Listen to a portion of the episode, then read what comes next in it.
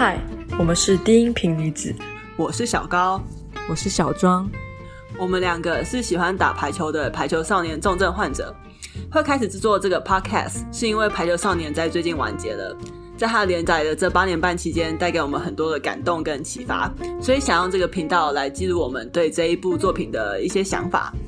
所以呢，我们的内容会不时涉及到漫画进度的暴雷。那如果你也很喜欢《排球少年》，它完结了，你为此感到非常失落，欢迎你们来听我们讲讲干话，去取暖，让我们一起歌颂古馆的细腻与伟大。好。那我们就进入今日的主题。嗨嗨，大家，好久不见，又回来，到底要回来几次？我又回来，我也不晓得。我本来想说这应该是最后一次，但是 那我们从今天开始也不再打最后一次这样子的包票。我们银魂啊，银魂。反正从以前到现在，我们下什么承诺，基本上都不会遵守，也够没原则的。就是我们虽然都在聊排球少年，但我们的本体是银魂，嗯、你知道吗？就我们有一个空知的心。你说那个无耻的心情，对，我想干什么。就干什么？你阻止不了我。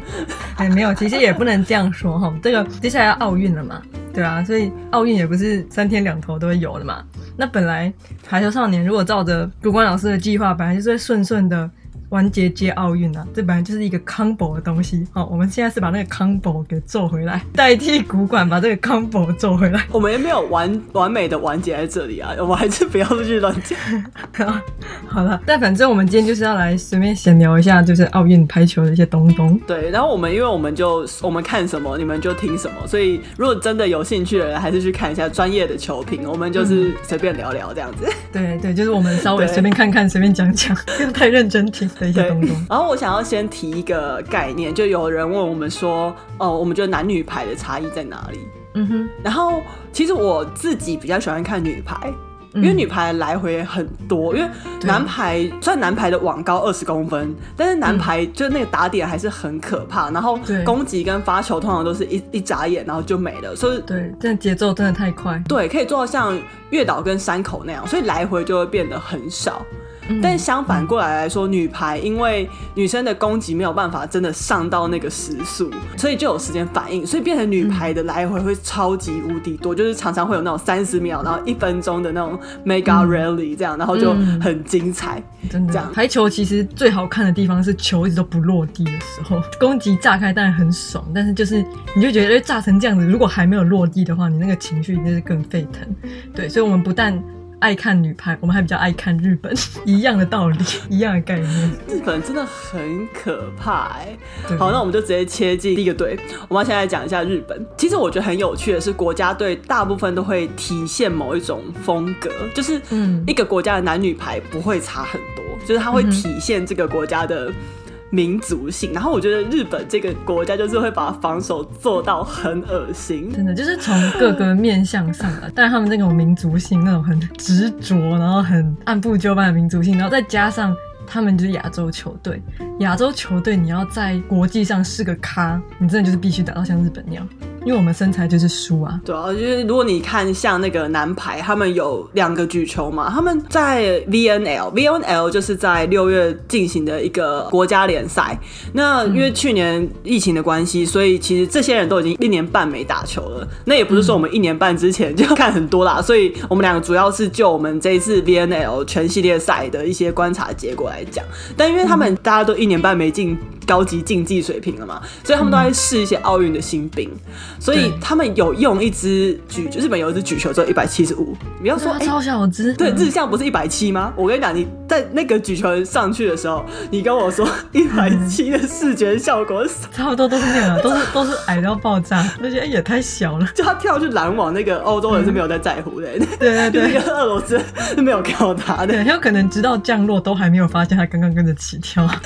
对，而且就是他。他们真的就是日本，你会看到他几个轮转，就是他如果转到前排的时候，他们是会直接放弃那个点，就是有几个轮轮转会放弃那个点，然后会换另外一个人上去，然后应该是换一支举队，然后把就是换双举队的方式，就是把那个矮矮的举球换成一支比较高的举队。可是另外一个举队不是才要去发球嘛？这一轮他们直接放弃举球，就会你看到一些这种轮转，就特别是男排里面，因为你如果。没有办法有非常攻击性的发球的时候，你球不会回来，不用举球员啊，你或者是你没有拦网，不用举球员啊。对啊，男排没有拦网就很致命，对，对真的是非常致命。所以等于如果你放一个一百八以下的，通常都是代表我今天就是要放弃那个点的拦网。但可以相反过来说，你就知道这个人有多强，可以让就是这个举球员他叫什么来着？等一下，哦，Sakida 关田成大。就是如果大家看到那个 Sakida 上场的时候，你就知道他哦，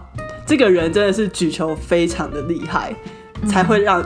教练团为愿意为他牺牲他的他的高网的功能。对，嗯，嗯对，对。所以总之，日本的这种打法，他们就是就如果在排球少年里面的话，就是很像英居嘛。像这种防守型的球队，他们真的很常打修正，因为很多球。对一般的球队来说，可能哦，这球我就接不到了。可是日本就是会连那种其他国家接不到的球，他们就想办法接到。可是当然，那是一个很有难度的球，所以通常他们就算死命接起来，可能会接到个比如四五米甚至六米之类的。所以日本在这样子的状况下，他们就会发展出了他们真的很常打修正球这样子的风格。他们修正都打超好，而且我觉得从从大学球队就开始已经。会有这样子的风格出现。我们的校队的男排去跟日本的男排交流赛的时候，就超明显，他们就是从很小年纪的球员培养出来的那个球队的攻击风格，就是从以前开始就一直大家都在练习打修正，那修正都打得超漂亮。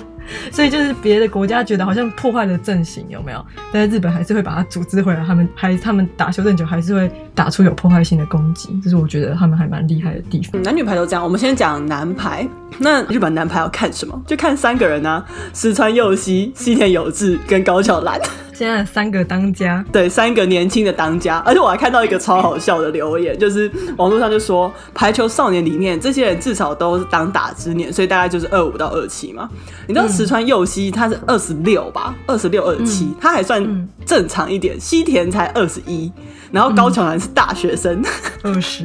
二十九。现实人生是比漫画更荒谬的，这而且真的西田有志跟高桥兰真的是这两年突然。就什么腾空出现，这因为太小，你太年轻了嘛。我记得高桥兰就是春高让他红的，然后西田有志是不是两年前的一个忘记哪一个球赛对加拿大？有对，嗯嗯嗯，他的他的炸裂什么连六个 ace 球，然后就突然这个人变爆肝红。对，然后那段时间我其实就有一点快要没有在看，就球赛其实也看的比较少，最近就是突然想到哪里窜出来这两个人，吓到。石川佑希倒是比较。正常一点，因为你看他的年纪，所以他也红了四五年了。对对对对对，跟我们年纪比较相当，所以就等于是时尚游戏算是在我们大学的时候就持续听到他。他大概小我们个，哎，我不想透露自己的年龄，附近啦，附近的，才不告诉你嘞，反正就附近啦。但他其实会被提拔为队长也还蛮神奇的，就是当然如果奥运在自己家，而且特别日本是一支非常热爱，算。老实跟大家讲啦，男排夺牌的希望是不大，而且他们有几年是卡，就是卡不进奥运会的名额的。嗯，但是因为延一年的关系，石川才有办法当到队长。嗯，对，还把一些老将挤掉了。我觉得这次的阵容算蛮年轻的，这样看下来，有种教练想要放手一搏的感觉。有可能就是要试一些新星，所以像那个柳田将阳，是不是他从 VNL 就被刷掉了？然后福泽，对，就是他 VNL 还有上，然后奥运十二人名单就没有他了，所以就是一些一个一个老将。其实我看到的时候也觉得蛮感慨的，因为福泽那个主攻他是跟那清水邦广他们是港 K 这样子，然后他们好像很小，应该是一二年那个时候奥运好像是他们第一次上，然后他们那时候可能就在大学之类的吧，就是还是初出茅庐，然后反正他们就是一直觉得他们想要一起在奥运的场上就是可以得下好成绩啊或者什么的，然后中间还发生就是有受伤。啊，然后要等待，就是彼此要回归或者什么之类的，就是搞到很感人。所以这次可能是他们两个的最后一次，因为他们也差不多快要到退役的年纪，但就还蛮遗憾。如果是去年的话，福泽可能会进吧，但今年就就没有。柳田应该也会进吧？我不晓得，啊、不知道。对，因为去年那个诡太诡异了，所以休一年之后，我觉得今年有一种，特别是有那种小将。反正因为大家都修嘛，嗯、那老将就比较没有那种一直手感就是很热的感觉，嗯、所以大家都是打打掉重来，反而是给很多小将机会。对啊，而且其实就是运动员的生涯就其实真的蛮短暂的嘛，一年上下这种其实也就可以改变蛮多事情，就是球队的那种整个动态就可就可能会很不一样。所以日本这次男排，我觉得他们四个四个主攻手其实就是石川佑希算是。我就觉得很像石川现在正常，剩下三个人不是我跟着菜菜了，大冢大宣、高桥兰跟高梨健志是不是？等于是石川佑希带另外三个。对，那我现在一直在脑袋在想，你记得高梨 打怎么样吗？我不记得，没有感觉啊，因为他后来都被都换高桥兰嘛。嗯、高桥兰在 VNL 一开始是打替补，反正也他们还在试人选，然后到后大概后面两周的时候，高桥兰就比较有上先发，嗯，这样子对。然后西田是因为他在 VNL 那时候脚踝扭到，所以我没有他应该只上了一两场，所以我并不太确定他现在状态怎么样。对啊。但关于西田有一个很有趣的事情，就是他是排球少年的脑粉，他是最近出写真集嘛？那个哦，对啊，古馆送他那个画像，他是继石川佑希之后，古馆还有再画过一个，是柳田吗？不确定，我记得他画过三个人，然后有石川佑希，然后然后再来就是、嗯、就是西田有志了，还把他跟田中画一起。巴蒂巴蒂，他梦想成就是跟偶像同台，对，跟偶像同台，我的天哪，啊、我的兴奋到死掉，真的，而且就是西田有志被画成漫画人物的时候，长得好像就是长大后的大地哦，对，我也觉得 颇帅，而且我有点认不出来，对啊，很可爱，但是西田他反正他会他是左撇子，所以他就打牛肉的位置，所以他打的是举对位。这样子，所以大家可以如果看到一个左撇子，八成就是西田有志，然后跳很高，就他没有很高，男排没有一百九都算矮，他的高点很可怕。我记得去看他的 clip 的时候，都觉得干你要飞去哪里？就他打点真的超级高，然后发球也很强，对吧？这是一个充满爆发力的一个选手。然后另外两个大学生，大家也可以看看，一个就是我们刚刚一直讲的高桥兰跟大冢达宣，我觉得他们会选大冢达宣，我也是。蛮觉得有点神奇，我也稍微有一点意外。但他他也打得不错，我印象中他们有时候让他打主攻，有时候让他打举队，然后是都就是发挥的还不错。但是，嗯，嗯，也有可能我只是没有看得很认真，就是我那时候也没有觉得大总达宣到我会觉得哦，这样就是个炸，特别大技的他的程度。但他的确也是年轻一辈的的超新星，没错啦。对啊，就西田大总跟高桥兰就是均二十啊，超恶心的。因为这种这样子的话，我就会想说，那那个高梨健太怎么不就是不换掉，再换一个老将，就不觉得就是整个主攻手感觉就是有一种菜味浓厚。对，而且就是日本的打法基本上就是没蓝中什么事啊，就是蓝中就是除非那个球就是超爆炸好才会打一个那个快攻这样子。那通常他们都是靠修正在修正在正场嘛，然后就会觉得、嗯、哇塞，所以你还主。都给我上一些这么年轻的小孩子，到底是想要做什么呢？对啊，但是可能就是教练有他的的考量，所以就是期待到底就是今年会发生什么事情，觉得蛮有趣的。对，而且高桥兰真的长得很可爱，他真的长这么重要的补数，就是迷对迷妹来说很重要吗？对啊，啊你你开始一开始看不懂排球没关系啊，啊你就看你先看脸啊。日本这次有帅哥可以看，赶快看。他好像妈妈还是什么，就是他不知道混混这里混哪里，就是有一些混血儿的血统，所以他脸这个就很精致。他脸这里看起来很混血，对，你知道吗？他的五官都是欧系，对，有种欧系美少年 的感觉，白白的，白白的，嫩嫩的。对，我记得那个时候很高，然后大家都一直在讲东山高中哦，就是在传那个影片啦。嗯 然后有一个长得超帅的小哥，一直狂打后排攻击，很炸。可是他那时候头发还没有现在这么可爱，我觉得他开始就懂得琢磨自己。但是你就知道他的脸就是太赞了，也是，就是我说你的颜值都已经那样了，其他的跟他不要青菜了。旁边一堆那个一比较起来，还是凸出来，好不好？身高也凸出来，颜值也凸出来。对，而且他都把后排当前排打的那种感觉，你就觉得好可怕。让我想到之前 VNL 结束的时候，然后日本就有做一个宣传影片，然后就不知道为什么要让他出。来跳很可爱的舞，然后想说：“哇，这就是在 抓迷妹的心而已啊！”很明显啊，很明显就是在吸粉。凭强度应该是石川要出来吧？怎么是高桥兰在这里跳舞？不过我买单哦。本来会看排球就会看，那你怎么样让怎么样让不看排球的也看？把帅哥翻出来，世界就是这么现实。所以大家如果要看日本男排，大概是这个样子。不过这次那个我。日本队的自由都叫巨大，他的先发对他的先发是山本巨大嘛，然后我很喜欢那个小川巨大，嗯、所以其实我这次但也是预期中了，当然就是小川就是比起山本，就是他还是那个山本那么稳定，但是我会觉得他的表现，其他的边缘有几次的表现，我会觉得超级好，就很精彩。哎呀，日本的自由就是 自由中的自由啊，你懂吗？对，自由中的自由，而且他就是可能又是类似比较年轻的球员，一身是金。很像尽量电池，他就穿过来穿过去，然后俄罗斯那场他一个神秘的头球，就是整个人像一个泥鳅一样在地板上弹来弹去，然后大概中间不知道钻了几次网到对面去救球再绕回来，反正他整个人窜窜来窜去的时候，就窜到球瓶，整个就是在嚎叫。我靠啊！球瓶有一个球瓶真的超好笑，就是 VNL 这些有一个男 key 比较高的那个，他超好笑。嗯、对啊，就是还蛮，虽然这次可能没没有机会，但是就蛮期待他的就是之后的发展。好，再是日本女排。那日本女排，当然亚洲的女排都还蛮有名的。那特别是日本女排在六零到七零年代是称霸世界的状态，就在那十年间。但后来这几年，就两千之后就开始蛮难拿牌的啦，就是哦、就只有二零一二的铜牌。那今年看起来。也是蛮悬的，但是他们的特色就是，如果你们喜欢看组合攻击，然后喜欢看节奏比较快的，日本有一个很大的特色是他们一传给的很低，就是他们为了要闪过就是对面的拦网，所以他整个节奏打得非常非常的快，这样子。那我们刚刚提到他在二零一二的奥运有拿过奖牌，那时候有一个旗帜人物，就是我们在田中那一集一直狂讲的那个沙欧里木村沙织。沙欧里，沙欧里，东洋魔女中的东洋魔女。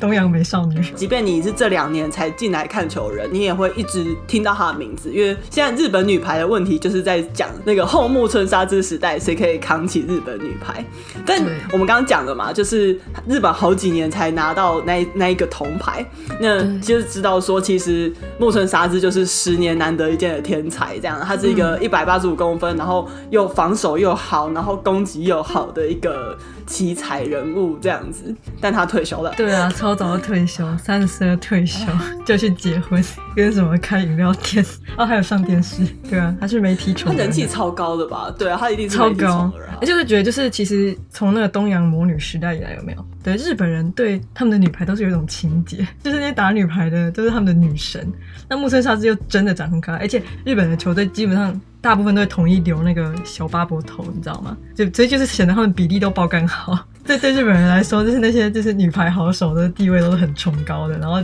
所以可想而知，当初木村沙织的地位就是多少人，他在他在多少人的心中都是一些什么，就好像跟他在一起的那种，所以他们就是在沙织退休之后，就是那种情节的作用下，就很想要赶快找到一个像木村沙织一样的接班人，让他们来崇拜。但因为既然这还是一个。话题就代表他们其实还没有找到，所以就变成今年他们要如果要拿牌很悬的一件事情。那木村沙织之后，后来呃日本的第一主攻是石井优希嘛？对，有几年表现特别好，然后会特别被讨论，然后他也是那种就是有点像甜美甜美的，所以一度就是他们就很想要把他拱成那种接班人。对，然后我就觉得石井优希在那个时候也算是一个打法蛮聪明的选手，就是他真的很会瞄指尖，然后。就是线路的转换很灵活，所以也算是就是蛮全方位的主攻手。但只是在那个时候，是感觉出来就是日本的女排就是好像有点面临一种断层的感觉，就是靠石井优希在撑。对，不过很后来很快那个古贺跟黑后爱就出来，后来就是古贺沙里奈跟黑后爱嘛。古贺应该差不多二十五六，黑后爱比他再小一两岁。所以他们两个是差不多同届的，但是我忘记古贺的问题是什么？古贺问题是防守吗？也不尽然。我自己看他，我也觉得他打的很好了，但是嗯，你就知道他还没有到世界的一线，就是你跟其他世界就是世界级的选手比起来，他没有那么炸。嗯，对，我觉得其实日本女排整体来说就是都不那么炸，就他们基本上都还是打，可能也是有一种身高的限制啊，他基本上还是都是有点算是打技术的。因为我记得古贺他就是一开始人家会一直讨论他，就是说。他要打直线或者他要打斜线的时候，你其实看不出来他的姿势有变，线他的线路会比较难猜，所以让他在一开始的时候就是还对面的拦网手来说还蛮有威胁性这样子。可是可能就是打久了之后，整体来说，如果他的整个攻击的炸度没有出来的话，可能就是还是会有一些。瓶颈吧，对，对，反正总而言之，就结果论来说，就是没有人能够把日本女排再带到一个高度，所以他们在期待一个王牌，然后带他们一路杀进总决赛这样子。嗯，但是所以就要看接下来就要看古贺。黑后跟那个石川真佑，嗯，可不可以带他们做到这件事？嗯、那我们还没有讲那个马 U，石川真佑就是号称真实世界的日向夏，对，他也超小只的，他才一百七十三公分的，吓死了。哎、欸，但我觉得这样讲也不太对啊，因为那个日向他本人不高，可是其实石川佑希蛮高，石川佑希有一百九十几，但是那个马优就是石川真佑，他是他是石川佑希的妹妹，嗯，而且他也今年也才二十，可是马优他没有，他不像那个高桥兰跟大冢大勋有念大学，然后因为他我觉得他很猛，他就直接进联赛，嗯，他是走跟影山一样的路，对，然后你看他打球的时候觉得好可爱，因为他就比较小只一点嘛，小小因为我记得古贺跟我忘记黑后爱有没有那么高，但扣嘎。有一百八，对，嗯、但是那个真佑就比他们小一点点，很年轻嘛。然后可是他真的很强哎、欸，他是二零一九 U 二十的日本冠军的 MVP，然后而且他是这一届的 VNL 的揭发的，应该是成功率最高还是什么？反正他是第一，他防守真的很好。对，我想说，如果只有这身高，你就要拿得出相对应的防守能力出来，就是。这没有话讲的。我个人是很喜欢看马玉打球啦，但是如果你去看他们打，就其实军女排大概也有一百八吧，一百八十几左右，对啊，所以就会看他小人家一号这样子，所以就会觉得哦，有点辛苦。但是我觉得她，她感觉就是一个很冲的少女，所以她也不用担心年轻气盛。对对，但她的攻击啊，反正如果你要讲后木村沙织时代到底谁可以扛起这个重担，目前来说还是扣嘎的那个得分率比较高一点啊。嗯，哦，我想要提一下那个，对，荒木就是他们的蓝中，就是一个长得很像妈妈人。他真的打很久嘞，他三十好几嘞。对啊，这是他的第三还第四次，我已经有点不记得。应该第四节，第四。对啊，就是他在。纱枝都还在的时候，然后就他就感觉他已经好像打很久，嗯，就是一个很稳定的，对，有像球队的军心那种感觉。对对对，然后这一次他们，因为我们刚刚讲了，就是这样的话，日本打都是配合跟战术，就变成举球是相对重要的。他们带的是一个老的，一个小的。那他们 VNL 里面、嗯、通常都让那个小叫任景，所以都让摸米去打。那我是觉得还猫咪还蛮不错的，但就要看他，嗯、因为猫咪也蛮小的，所以所以就要看他在奥运场上扛不扛得住。因为一般来说，嗯、我觉得举球跟那个自由就更吃经验，比起攻击手来说更吃经验。嗯嗯嗯。不过他好像也算是一个还蛮蛮天才型的选手，因为他好像是后来才转练举球。对对对，他好像是高中才转打，我觉得很狂。对，真的是蛮狂的，这天赋真的是蛮重要的。对，好。这边是日本男女排的部分，然后稍微抬提一下其他的亚洲球队好了，因为亚洲的女排其实都还蛮强的。呃，其实亚洲 number one 现在是中国，压倒性的强。中国现在真的很强，很可怕。就中国现在是呃，他们的那个总教练叫郎平，郎平。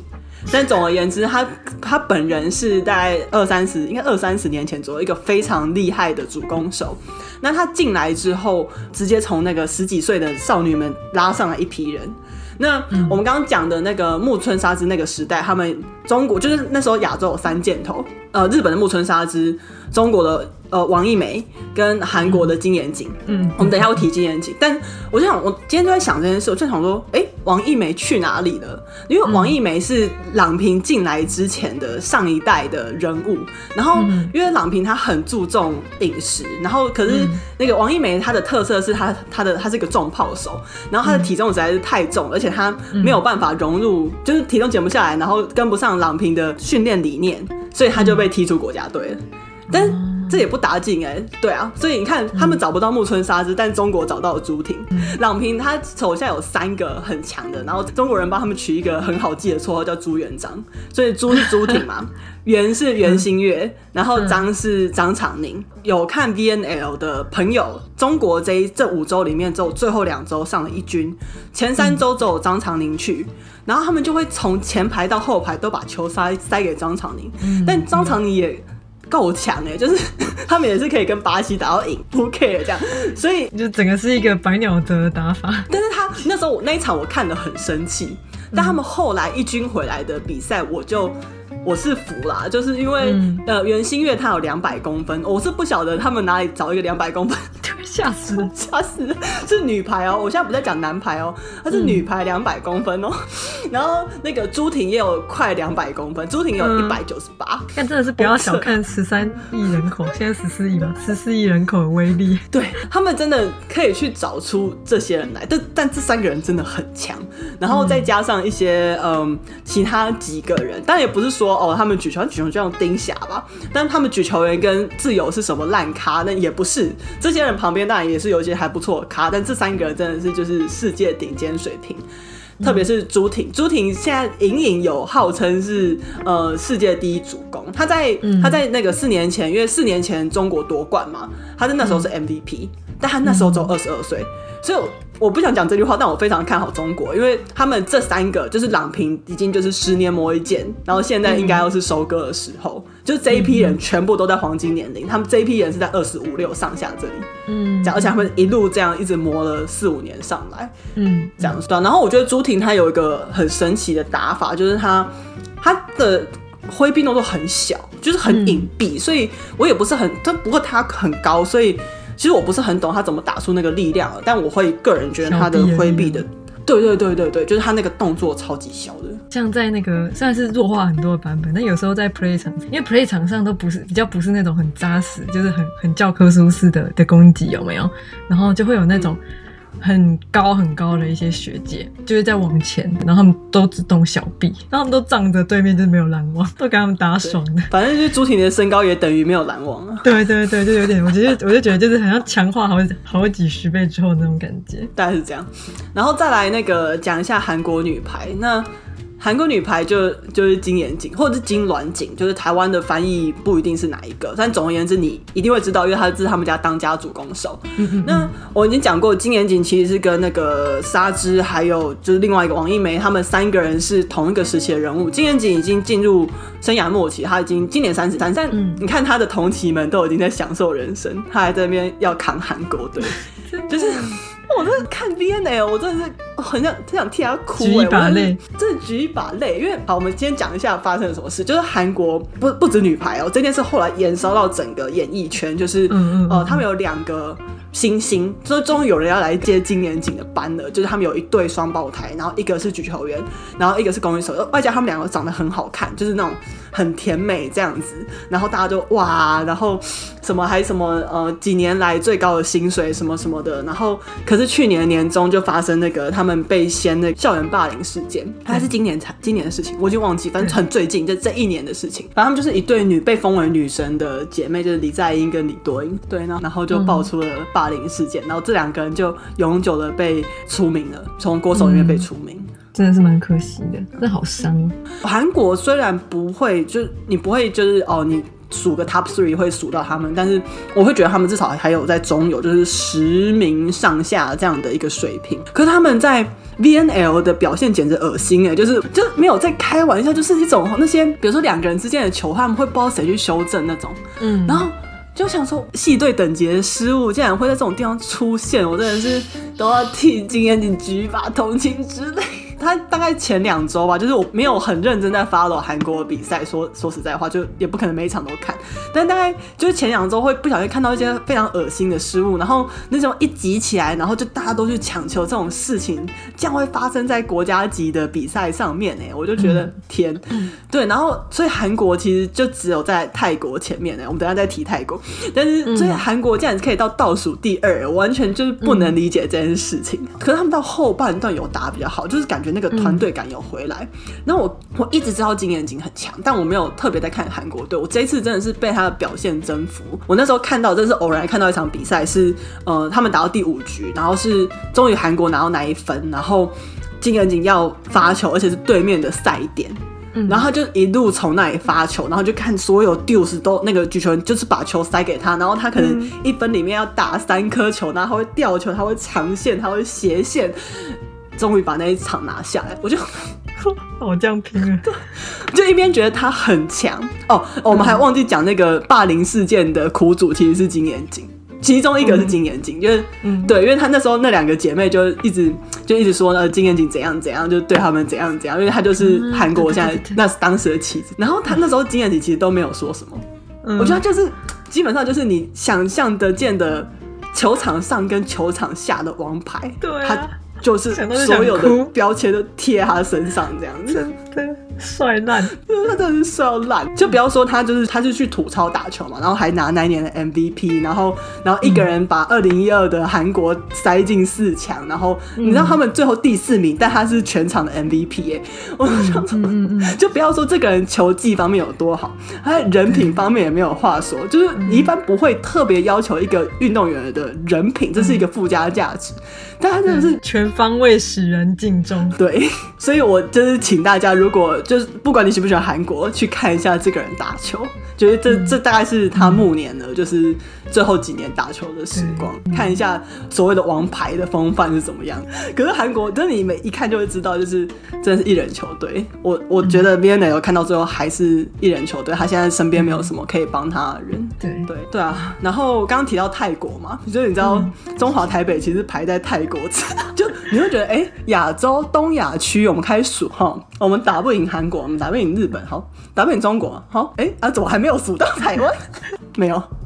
因为泰国的女排其实是国球，就是他们是很多人很喜欢看呃泰国女排。那泰国女排、嗯、呃没有在没有打奥运啦，但他们打有打 BNL，然后。呃，在台湾，就我们有还蛮多朋友都很喜欢看泰国打球，因为其实，嗯、呃，刚刚讲的中国、韩国跟日本的打球都比较制式，就是就是没有那种奔放的感觉。嗯，那泰国是最有自由奔放的球风的亚洲球队，嗯，这样子。然后，而且他们打球不管是输是赢。都很开心，他们的团队感很好哎，对，他们团队感真的很棒，所以嗯，大家如果有机会啦，去看一下泰国女排，这样，或者是以后台湾有赛事的时候，就想到这件事，哎、欸，有人说过泰国女排其实蛮好看的，可以就比方说，哎、欸，这东南亚球队他们其实很强，而且他们比中华台北强。不 过他们这次蛮衰的，他们的先发集体染疫，对，衰烂，对吧？所以但也因为刚好这莫名的插曲，然后？他们就等于他们这在 B N L 其实是一批老将意外的重新回来，就是那个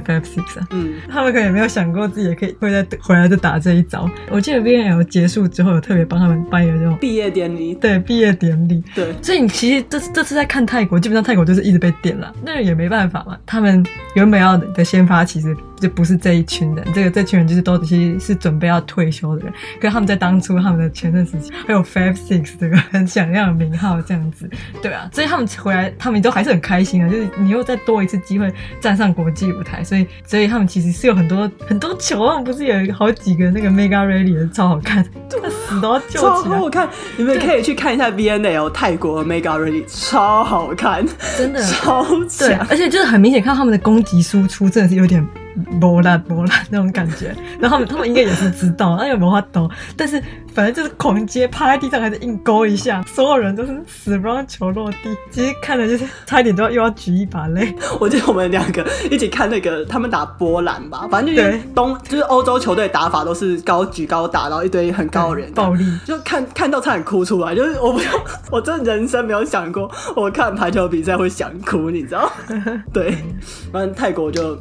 对，蛮好看的，接的也很蛮，其实球风呃蛮舒服的。好，再来我们来提一下美洲球队，没有，只是因为 VNL 我看的美洲比较多，看比较多，因为时差问题啊，那个每次起来亚洲都打完，真的在为难谁啊？谁？每周凌晨三点，那我知道为难谁啊？那先讲一下美国，我觉得美国的男女排都是一支都非常讲究战略，就是我们在、嗯、我忘记我们在。Podcast 哪一集有特别提过？就是日本的他们会教练会随时戴耳机，嗯、他们会随时记录哦，今天这个球员打哪一条线比较多，或是对面哪个球员谁打比较多，怎样，然后给一个非常实际的建议。美国也会，嗯、而且因为我觉得特别是因为美国女排这一次在 VNL 是超级无敌的强势，就是他们除了输中国那一场之外，嗯、他们全胜。然后最后也是冠军嘛，嗯、所以如果你去看他们，嗯、我觉得很恶心的一件事就是中场它会有一个数据统计，然后数据统计会有一个统计是它的攻击的分布，就是中它会切成三块，右边、中间跟左边，对、嗯、他们是仿佛是教科书一样的平均的，就是可能中间那块就是四四十，然后右边二十，左边二十这样、嗯、之类的啊。我刚加起来还不是一百，反正不是重点，但就是我只。为什么很有后劲？中间是左边四十，右边 二十，四十、三十、三十，圈可不可以？差点跌倒。好了，这不是重点，我只要说，我只要说，美国的美国女排是可以做到这样的，他们是可以那个点分布是这样整个拉开，而且我觉得他们是让我在对篮中最有感的。嗯，就是他们的两支，嗯、我要讲一句很政治不正确的话，他们就是亚裔打自由，然后黑人打蓝中，剩下位置是白人在打。对，一目了然。他们是用人走的，好想说让大家各各发挥所长，可这讲法真是政治不正确到极点，是怎样？什么意思？我被抓讲英文的话，你被抓被打包。他们这不是重点，但是他们那两只蓝中手就是刚好呃刚好都是黑人，都很强。他们两个真的都很强，他们就会这样直接飞过去打北非。这样，然后当然就不用讲他们的一传很好嘛，因为他们的、嗯、呃那个 one orientis 就是他们的自由是哦没有啦，他讲亚裔也不太对，他应该是亚裔跟拉丁裔的混血，他的姓是 one orientis，然后他的接球也真的非常好，这样没有话说。嗯，然后他们举队有两支常换的，然后有白人是那个 Juice，Juice 就是非常非常非常的恐怖，就是他的攻击是可以上到一百 K，对，超炸。但他的我觉得他稳定性没有那么高，就是他有时候会看他出界这样子，你会觉得哦这球有什么好不定的这样，然后就就出界这样。然后另外一个是黑人啊，所以也不是 刚讲那不是铁律。那另外一个叫 Thompson，然后 Thompson 他们感觉 VNL 还在试 Thompson 打法，他就。不是打很暴力的，他是打手或者是打线，给人一种很稳扎稳打的感觉。对，而且很灵巧，我很喜欢他那种很轻盈，然后什么东西都可以打的感觉。他不是那种很暴力的输出，但他们最后的得分的效果是差不多的。所以不晓得最后。教练会直接打双举球，还是会让汤普森先发？因为后来看起来都是汤普森先发。嗯、对，那总而言之，美国是一支非常稳健，然后可以你就可以比较理解成说是日本的强化版本，就是强化很多的版本。嗯、这样就是他们也是打。节奏也打稍微比较快一点点，然后战术也打很多，嗯、就是相较于欧洲球队来说，战术打了很多，但他们很，他们每一个人都比较强，就是他们没有炸到爆的那种人，但他们就是军实力是非常好的，嗯、所以我觉得大家也可以一看这样，很好看啊，觉得看美国打球，我觉得。很舒服，就是他们该做的事就是都会做到，然后你教科书打开，什么战术都会出来的。然后在男排，我老实说，我对本届美国 VNL 男排非常的失望，把我美国同学骂死，我就说你们到底在搞什么？他们是两，他们是上一届冠军嘛，然后哎，上一届冠军还是上一届还是亚军？亚军，sorry，讲错上届冠军是俄罗斯。反正 anyway，、嗯、那他们就是 ranking 也蛮高的，所以我就顺手看了一下男排。那、嗯、呃，男排最有名的是那个 Micah，就是他们的。举球员是 Micah Christensen，、嗯、然后他是被誉为当今世界上最聪明的举球员，嗯、就他的配球也是，嗯、对，对，对，对他的配球也是有前有后，对，然后有左有右这样，也是拉开，然后就会看到哦，整片都是就是攻击点这样子，所以我才说，呃，美国总体来说是一个非常讲究战略的一个一个一个队伍，就是两支队伍啦，嗯、其实。对，可是因为本届就是 他们那个举队，我真的要吐出来。所以 我后来去看一下资料，就是他们两年前夺冠那个举队叫做 Anderson 哦。然后因为男排他们现在打的都是那种暴力举队，就是基本上都是白鸟泽举队，就是举队很少人在参与接发。嗯，就我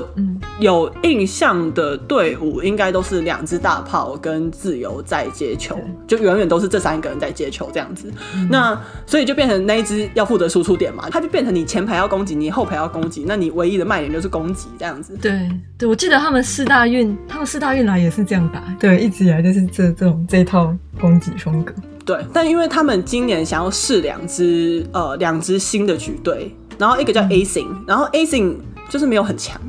嗯，另外一个他叫什么来着？我我对他的金发太有印象，一直导致我一直不太记得他叫什么。反正他也没有去奥运啊，你们也不会看到他啊。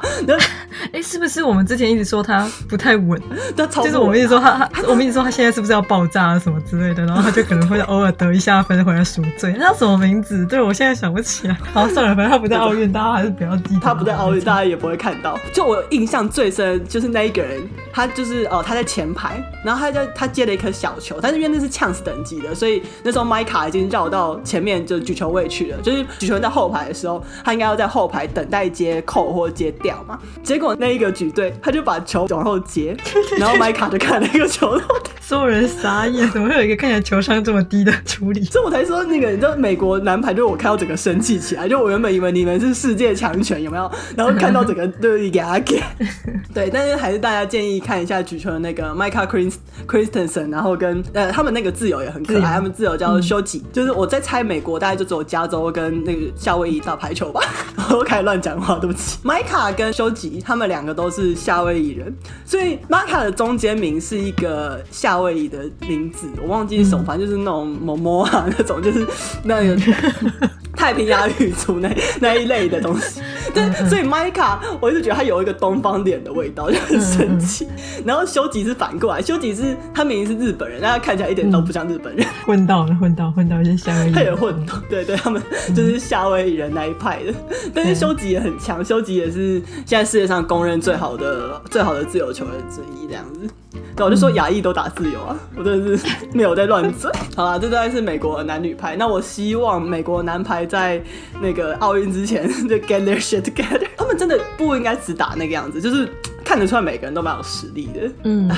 好。这就是美国的部分，再来是巴西。然后我最近爱上看巴西打球，嗯，我没有开玩笑，巴西好好好看，好好看。对，又有一种他们南美洲人自由奔放的感觉，可是不是毫无章法，到底就是实力很强大才可以打得这么奔放，真的就是体现强大是一种自由的球队。他们真的打的好快乐。其实听说这几年的巴西女排是有一点青黄不接啦，因为他们巴西女排也很强，就是也是好几年的奥运金牌。但我现在我看今年对要有。有点老，就是那个 Gary 嘛，就是他们有个黑人，然后有点爆炸头那个主。然后我那天很惊讶的发现，我叫他大哥，我叫他大哥，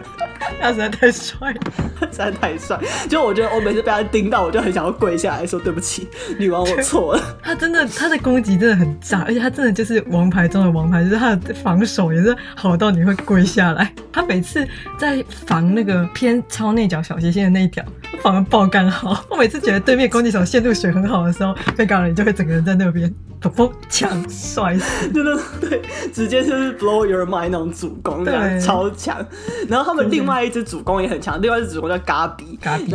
又强又美，对，他是那种很美，然后他永远都包绑一个小包包头，就是头发扎超紧这样子。对，然后他有一个很大很有趣的特色是他的拉弓跟牛肉拉弓比较像，就是他对，就是后期的牛肉，就是那个大车轮，嗯，他不是那种会先把手拉到后面再甩下去的那一种，他就是一个大车轮顺顺下去，然后他也超炸。他们两个就是现在，嗯，但是他不算最炸，不过因为巴西他们就那一群大炮都很恶心，基本上就非常恶心，我觉得。但我觉得 Gabi，我觉得他很会选线路，这也是一个打法蛮聪明的选手，后排攻击也唱蛮有效的。对，我因为他的对比是 Tendara，Tendara 跟 Fegari，所以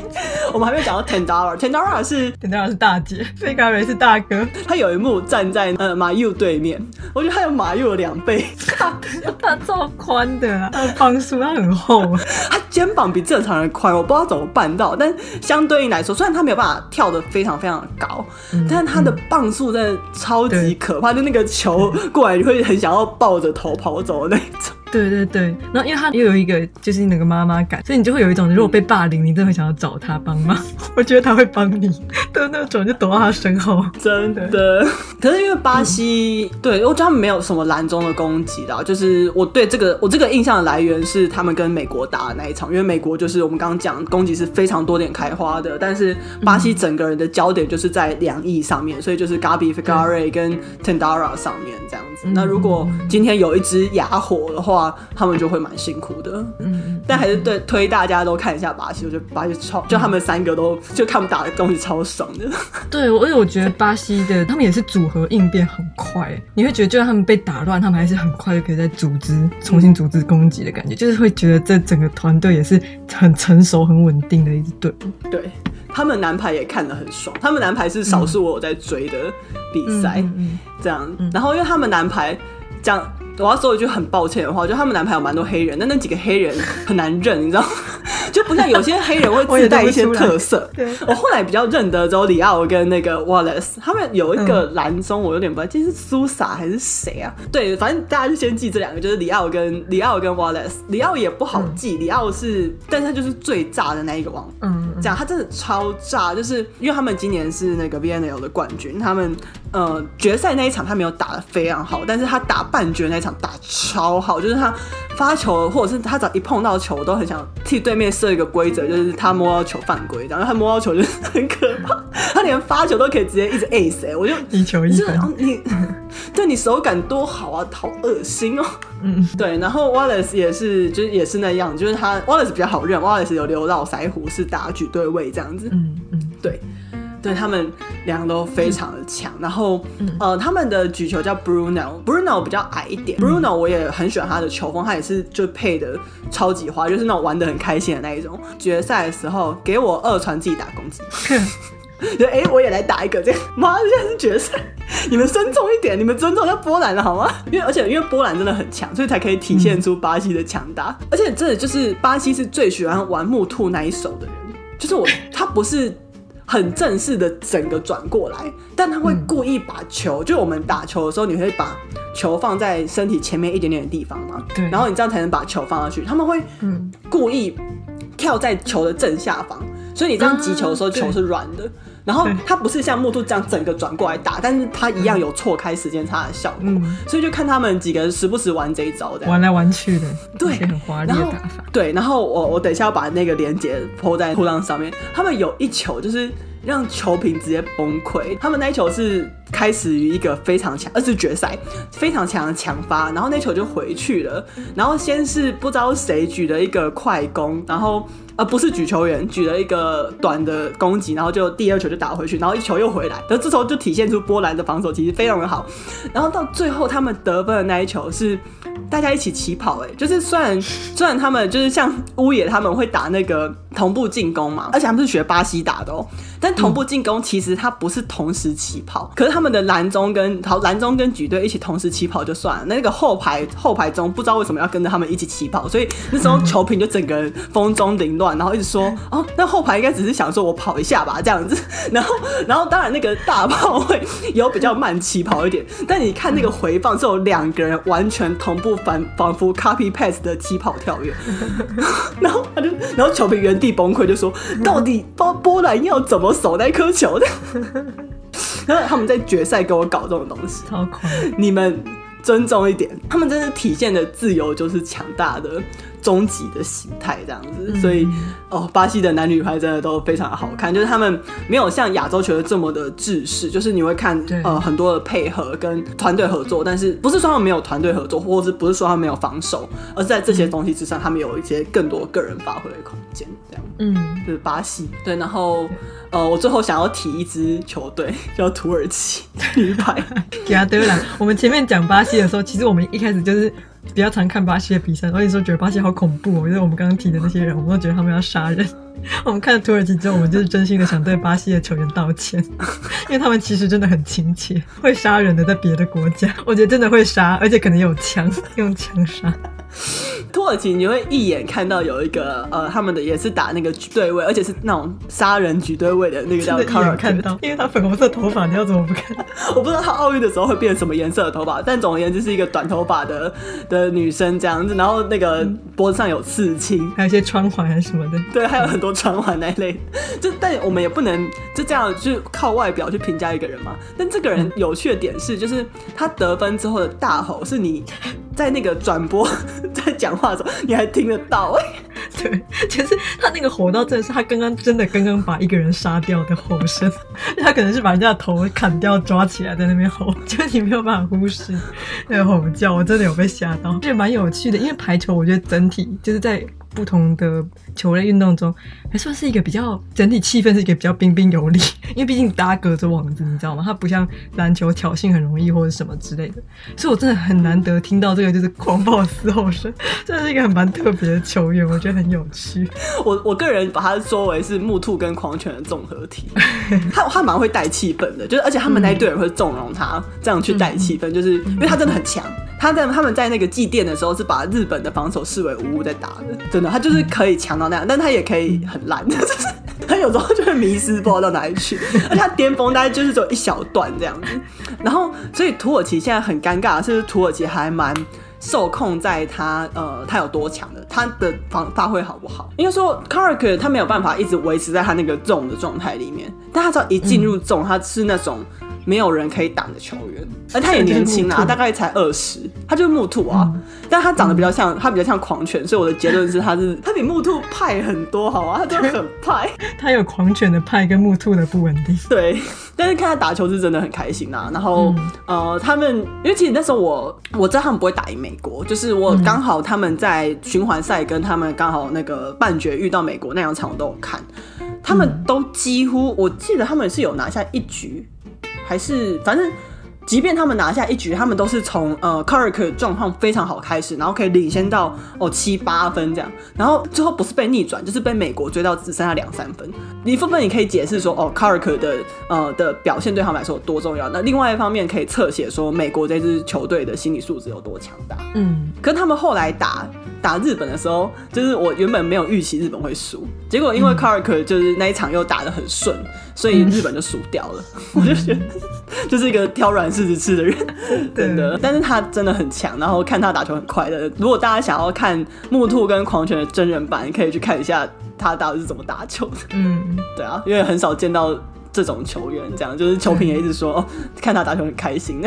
对，然后呃，最后我们比较没讲欧洲球队，然后我在查资料的时候有在讲说，因为意大利跟塞尔维亚这两支球队应该也是传统的强权女排啦，嗯、但这两支球队因为他们在 BNL 都派二军去，所以并没有达到那个决赛圈。嗯、大家到时候边看我会跟跟大家 update 在噗浪上面这样子，然后顺便提一下那个男排的话，有好几支东欧球队嘛，那个斯洛维尼亚，然后。呃，还有有波兰啊，那波兰最后是冠亚这样子。嗯、那几支球队的特色都是，因为他们很高，所以他们的拦网都非常好，就是很炸，然后比较高举高打那种，嗯、就是打比较少配合。大家如果想看另外一种极致的球风，所以基本上亚洲球风一类，然后跟那个跟那个东欧球风是比较两极的打法这样子。嗯、如果你们大家如果去看波兰，会有一件有点怪的事情，就他们队上有个黑人叫做雷昂。嗯然后我那时候也就很好奇，我想说，哎、欸，波兰怎么会有一个黑人这样子？然后我就去查，就其实是一件蛮难过的事情。那他其实他跟里奥，就是我们刚刚讲的巴西的主攻，他们两个都是古巴人。然后所以你如果去看英文的古巴男排，有人直接写了一整个 column，然后讲说，哦，他们有一个心中的梦幻队。呃，里奥其实还蛮年轻的，就是波兰的那一位黑人，他们他其实蛮年轻的，他大概才二十五。左右，然后他就已经包揽所有的锦标，他非常的强。然后最后，呃，因为跟他有个波兰女友，所以就跟他结婚之后，然后呃就入籍波兰这样子。然后这一两年也是他才刚开始帮波兰打球，这样。所以如果去看古巴的 Wikipedia，然后下面会有一个跟你说，就是古巴梦幻队，这些人他们其实可以凑一支世界顶尖强权的实力球队。嗯，但就因为。他们觉得古巴的生活条件太差了，所以就往外发展。然后因为他们够强，所以那些国家也愿意吸收他们。这样，嗯嗯嗯，我自己看到我是蛮不胜唏嘘的啦，觉得啊，唉。对啊，现实世界总是比较难过一点点。对，所以他里昂跟里奥就是他们是在 VNL 决赛的时候，两个被重点盯防的大王牌，这样、嗯、就是发球尽量往他们身上发的那一种。嗯、对，但他们其实原本就不是土生土长的本国人，这样子。大概就这样。我其实我也没看男排的对战组合，忘记看了，让我看一眼。我今天也是稍微去看了一下女排。女排感觉 B 组比较强，对，我也看一圈，我有点不太确定女排的小组赛的对对战里面呢，A 组就我比较有兴趣的会是巴西跟塞尔维亚啦，因为塞尔维亚应该是要强，但是我现在对塞尔维亚到底长什么样子一点感觉都没有。嗯、那大家如果有兴趣的话，也可以看日本，日本也在 A 组，对，我对日本也在 A 组。嗯韩国就大家看看金妍璟啊，就是不要有 不要没有期望就没有就不会输，就是因为多米尼加其实也蛮强的，我蛮意外的，就是因为他之前不是一支传统强权，但是这一他们这一届的 B N L 打的很好，那肯雅应该是来陪打的，嗯、对，这就是 A 组，B 组我来看一下，嗯，哦，俄罗斯没什么印象。中国强啊，然后美国也强，意大利应该也强，阿根廷我觉得还还好，土耳其不错，土耳其跟意意、嗯、大利，我觉得土耳其可能比俄罗斯强一点点。嗯，但我没有很有把握，要这个要看要打了才会知道。但我觉得中国比较强，嗯、对啊。嗯。但现在就看大家怎么长手牌啦，在小组赛还是不会全力以赴。嗯，那我来看一下男排啊，日本、波兰、意大利、加拿大、伊朗。哎、欸，这样 A 组看起来没有很强哎。意大利还好，呃，加拿大没有印象，所以应该还。伊朗蛮强的，伊朗是亚洲最强。对，这样。那我没有看他们这他们的名单是谁。对，我个人蛮喜欢看伊朗打球的，是蛮爽的。然后大我已经讲过日本，大家可以 看一下帅哥。不行，我不能这样讲日本。对，不要这样子。波兰蛮强的，嗯。然后 A 组看起来没有很强，所以会有出线的机会。B 组呃，俄罗斯男排俄罗斯还蛮强的，然后阿根廷也普通啊。法国蛮强的哦，我们刚忘记提法国了。嗯、对，嗯、法国也蛮强的，然后。突尼西亚应该也是来陪打，所以法国、巴西、美国、俄罗斯吧，